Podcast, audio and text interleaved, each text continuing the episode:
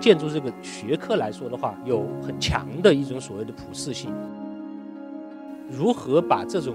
你能见到的这些普适的符号，能够变成适合它的在地性的东西的话，我觉得会是一个你需要看到的不同的东西。每一个建筑都是在一个场所当中属于一个立足点，而这个立足点，它场所实际上是一个人的记忆的一个物体化、空间化的一个过程，一个记忆。那这个建筑师来说，我觉得应该更多的可能沉下心来，真的去看自己做的每一个城市，甚至每一个街坊。我觉得街坊也很有意思，能够反映出来什么样的为这个社区、为这个城市能做什么东西出来。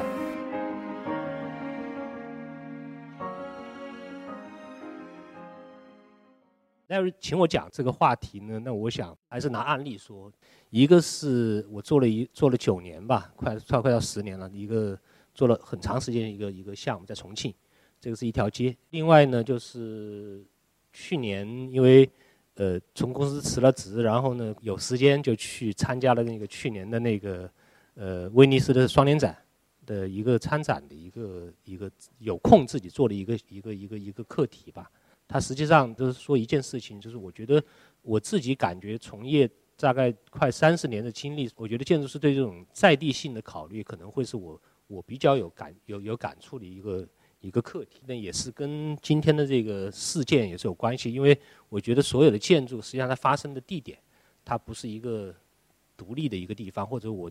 真的有多少个建筑能够是海边最孤独的图书馆，不一定，一定在某一个场景、某一个城市或者某一个文化当中会发生。那所以这个是一个也是变成一个事件的一个部分嘛。这就是一些嗯。开始的一些总结吧。那么最大的问题，我觉得中国的城市化进程到今天，问题就是说，实际上你闭着眼睛，实际上你再想一想，在每个城市看到的每个建筑，它是不是似曾相识，在别的城市也出现过，这是很大一个问题。就是我们在中国那么多城市做的项目的话，那么其实你把这个建筑搬到另外城市的话，好像也还可以。所以说这个就是一个实际上是一个问题，我们叫千层一面啊。这实际上是我们建筑师需要去。思考的一个问题。首先，第一个，这是一这是一个很有名的画，美国的一个画家。他实际上这幅画，它的名字叫做《建筑师的梦想》。他其实这个画的意思就是说，其实建筑师，建筑师他有一种情意结。一个建筑师，他从这个，呃，从他的梦中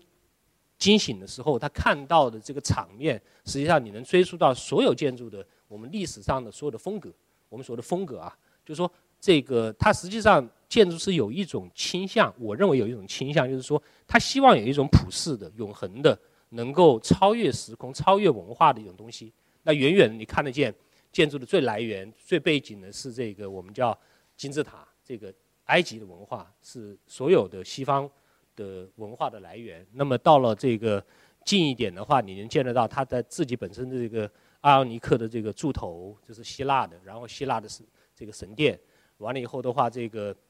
后来就出现了这个罗马的水道啊，这个罗马的这个这个建筑群。最后呢，阴影下面，西西方建筑师叫做中世纪，但出现了这个教堂，哥特的教堂。所以说，这个是一个我觉得是很多的建筑师本身，他们就是从建筑这个学科来说的话，有很强的一种所谓的普适性。如何把这种你能见到的这些普世的符号，我们叫符号吧，能够变成。适合它的在地性的东西的话，那个就是一个，我觉得会是一个，呃，你你需要看到的不同的东西。另外一个就是 postmodern 那个，当时那个 Norman Shaw 有一本书就叫《场所精神》。那么场所精神，他实际上写的，也就是说，这个实际上每一个建筑都是在一个场所当中属于一个立足点，而这个立足点，它场所实际上是一个人的记忆的这个我们叫做一个物体化、空间化的一个过程，一个记忆啊。就像我们你要读那个。普鲁斯特的这个《追思很年华》，你会发现它有很多的描写。它一个玫瑰一个窗，一个玫瑰窗可以写三页。它像是它实际上把一个人的记忆的一种场景化、物质化。实际上这是一一个道理啊。我们说的在地建筑，第一个是我在重庆做的，刚才说的九年快十年那条老街吧。其实这个项目本身它是个房地产项目，项目叫长江汇。那个在左边的这个叫这个是长江，然后呢它的下角的位置直接看到的就是。最近刚刚亮灯的来福士，就是长江嘉丽江交汇的来福士，位置特别好。然后它这个房地产项目总的量是五百零五亩的占地，然后一百五十万方。那么我们从零九年底开始为开发商做，然后呢，那么做到去年六月六月一号，政府把它定定义成为一个重庆的这个就是所谓的市一级的保护的这么一条街。但是最奇怪的一件事情是我们当进这条街的时候呢，我零九年底去的时候呢就已经拆完了，没了。然后呢，他们政府说那好，你还得跟我建条街出来。所以这个是一个挺大一个挑战的。第一次去汇报完了以后，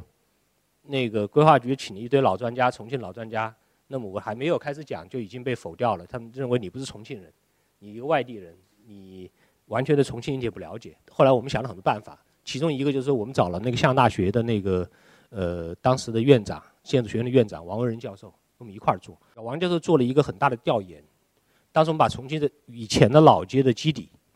全部调出来，记录完之后的话，就用 figure ground，就是我们所谓的土底的这个模式，然后把它街本身跟它建筑的关系总结出来，把它的不同的标高的关系跟它的台地关系，最早的老街的这种形态，呃，有老的正街，有偏向，呃，做了很多的研究吧，然后这个，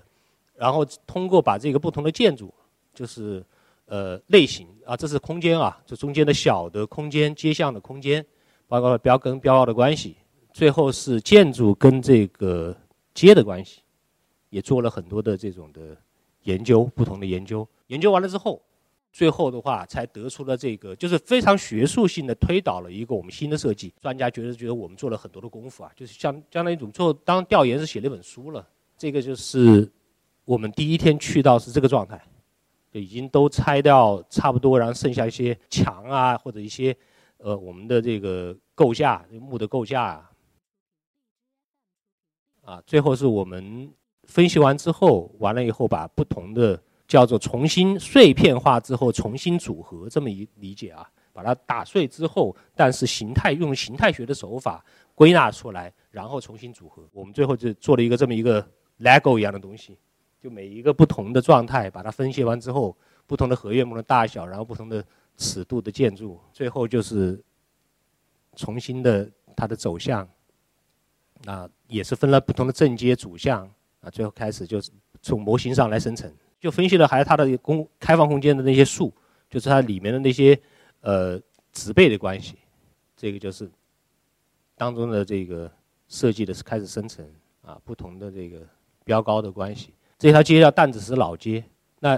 去年开街的时候，六月一号开街的时候。就拿了这个重庆的那个叫做国家四 A 级景区吧，就市市区内的四 A 的还是比较少有的。他一开街就拿了，而且今年好像连续两年的十一的国庆节都是这种网红打卡的地方。其实中间我省略了很多的过程，当时因为建筑本身的风格。实际上我们磨了很久。当时我们认为，就是一开始我们觉得一条老街被拆光之后，我的建筑形态应该是最少最少应该是新旧建筑应该是一半一半，最少一半一半。但是最后规划局他们不同意，最后就是变成完全复古的，就没有像这个我们能够当时最开始想做一些新建筑在里面。对我来说的话，其实也不遗憾。为什么呢？因为我觉得，既然是条老街，它只要是这个我们的很多的这呃机理上的东西或者。这文脉上的东西跟这城市对上之后的话，这条街再放个五十年，它也是老街了。所以说，这个是一个我觉得建筑是不用太纠结。我觉得建筑是生长的一个东西，你说完之后，人家肯定会改，肯定会在不同的变化的。所以说，这个是一个呃，用了九年的时间，大家感觉到这个能够去尝试，在一个城市当中，在这么一个有这么一个历史的地方，但同时的历史又被破坏掉的这个时候，你能做一个东西，我觉得还是一个很好的尝试啊，这个。当时做了很多的场景，我我挺喜欢这个左边这张，就是从山下往上看，或者是你高处往下看，它是一层一层的建筑，顺着山势往上走，而且你当中走的时候，它这个行进的路径会有很多的不同的感受。如果大家下次去重庆，还可以建议去看一下。第二个是就是我说了这个参展的威尼斯参展的一个一个项目，因为平时在深圳比较住在深圳啊，深圳呢它是一个呃。有很多的城中村，而城中村基本上你去深圳的所有的年轻人到了深圳之后，大家除非家里很有钱的，那么一定大家都有一个在这城中村里有一种过渡期，一定会过。城中它它是一个这租金比较低，生活的又很便利，很多的城中村在市中心旁边的地铁站非常方便，但是呢，呃，居住条件很差，但是它的呃所有的生活的这个开销很少。问题是这个城市在发展，城中村呢现在也是在要么被拆掉，要么就这个还是以前就政府也不想看到这么脏乱差的一个状态。当时我们在想有没有个办法让城中村跟城市的过渡的这个状态，能够有一个过渡的一个一一个状态，就这个是当时呃，我们就想做一个垂直的城中村这个这个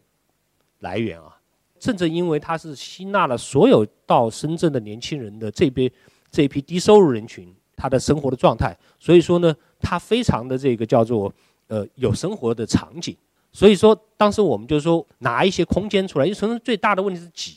它没有公共空间。那好了，那我。呃，某适当的拿掉一部分的所谓的这个太挤的空间的话，我们竖一两栋高楼在城市的界面之上的话，把这个城中村的这个生活能不能引到所谓的这个呃立体化，让它。能够上楼，就是说他的生活从开始低收入城中村，他最后出来有钱之后，或者是他能够改善生活的时候，他也不用离开城中村，就是他的周边会上楼，就是变成一个立体的这种状态。但是他的朋友、他的生活圈子或者他的这个呃呃交际的场所，仍仍然在城中当中出现。这个所以说做了两层的状态，朝着城市的状态呢是比较比较干净的，回到城中村的状态呢是一个比较还是这个空间很丰富的。一个状态，那么做了很多的这种的空中的花园，呃，很多的这种的空间给他，包括这个它的我们的每一个单位都希望是做成这种集装箱式的，就是能够是从最小的五平米，从胶囊公寓开始，到十平米、十五平米、二十平米、二十五平米这种状态去做，最后的这种状态的呈现。那这个是一个我们希望是呃五楼、五六楼高的地方的维持它城中村现在的一个天际线。然后呢，把很多的商业的空间能够融合进去。当时我们做了很多的这种，就是城中村的一些调调研啊，就是能够把他的这种，呃，村里的这种的很，呃，他自己的文化或者年轻人他喜欢的这种空间，能够带到当中去。垂直空间里面，我们当时做了很多的组合啊，就是说从不同的，这是这是商业的不同商业的组合。完了以后的话，这个呃，从小的胶囊公寓开始到这个越往上。你可能这个单位就越大，当然这个单位本身也是可以再组合，在中间做了很多的所谓的我们的这个空中的花园跟交它的交往的空间，这个就是呃我们的所谓的模块化，就用集装箱的模块化去这个反映这个它的每个年轻人不同的阶段人生阶段的一种需求，这个就是给大家看看就是三个案例，反正时间也不多，所以说我想说的实际上就是说中国的建筑在往。再往未来走的话，大家可能这个冲动期啊，像青少年一样的，我们这种冲动期可能也过了。然后呢，你再往中年，建国都七十年了，那都应该比较成熟了。那这个建筑师来说，我觉得应该更多的呃，可能沉下心来，真的去看自己做的每一个城市，甚至每一个街坊。我觉得街坊也很有意思，能够反映出来什么样的，就为你这个社区。为这个城市能做什么东西出来？我觉得这个一个挺好的一个思考，啊，谢谢大家。